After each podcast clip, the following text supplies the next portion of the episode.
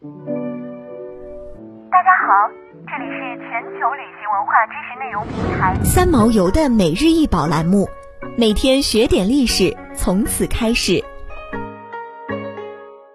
每天学点历史，从每日一宝开始。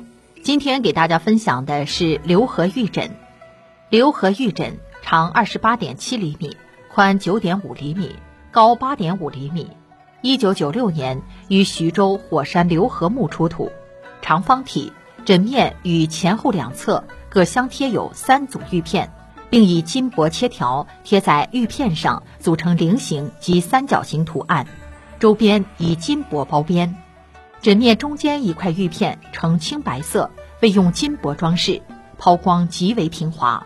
一侧并有圆润的磨角，枕两端各以两块或三块玉片组成，并镶有鎏金铜鼻环，环径五点五厘米。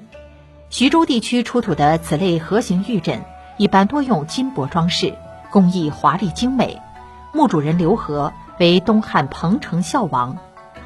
两周时期，丧葬用枕已成为一种定制，但丧葬中使用玉枕的时代相对较晚。根据目前的考古资料，玉枕的使用主要在汉代，其他时代少见。玉枕是西汉王侯及高级贵族墓葬中常用的丧葬用玉，一般使用玉衣和玉面罩的墓葬多使用玉枕。根据目前出土的资料。两汉诸侯王墓出土玉枕，多发现于西汉早中期等级相对较高的墓葬中，尤以早期居多。铜玉枕和玉枕以江苏徐州出土数量最多，类型最为丰富，可以说占了全国出土玉枕的半壁江山。这与西汉时期徐州的政治地位密切相关。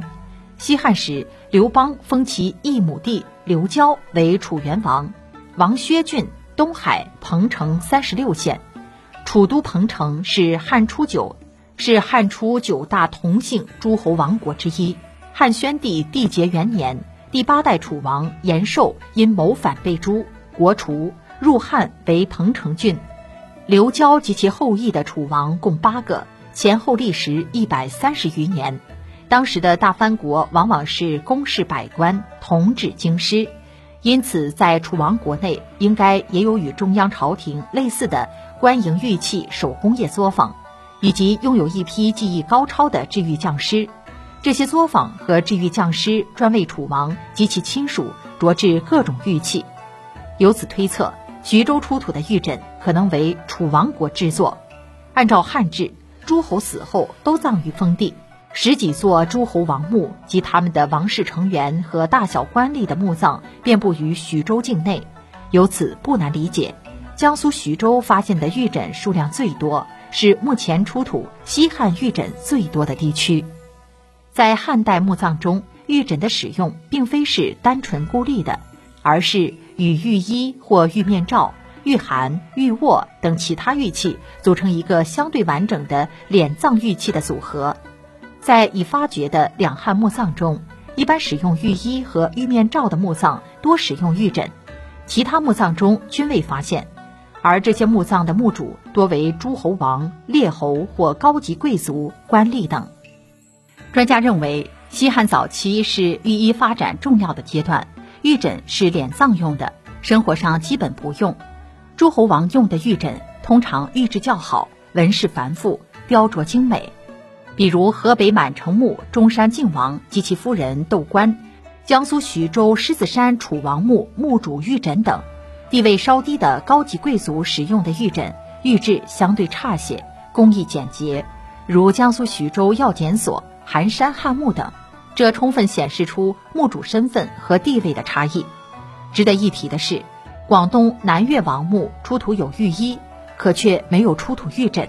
这可能是由于南越王虽然接受汉朝册封，但是又相对独立的缘故，因而丧葬习俗与中央汉朝稍有差异。还有一些墓葬无玉衣、玉面罩的发现，但却有玉枕出土，这些墓葬的等级相对更低一些。目前已出土的汉代丧葬玉枕形式复杂多样，特征明显，是当时玉枕流行情况的实物见证。大多数玉枕由玉片、玉板等组成，也有少量由整块玉料雕成，或为同镶玉、嵌玉而成。据了解，从其造型工艺分析，可分为板凳型兽头玉枕、长方盒形镶玉木枕、U 型嵌玉铜枕三种类型。玉枕的流行具有一定的时代特征，分为西汉早期、中期、晚期、东汉早期、晚期、五期，主要集中使用于西汉早期。这一时期可谓是玉枕的繁荣期，无论在品种、数量还是质量上，都达到了鼎盛。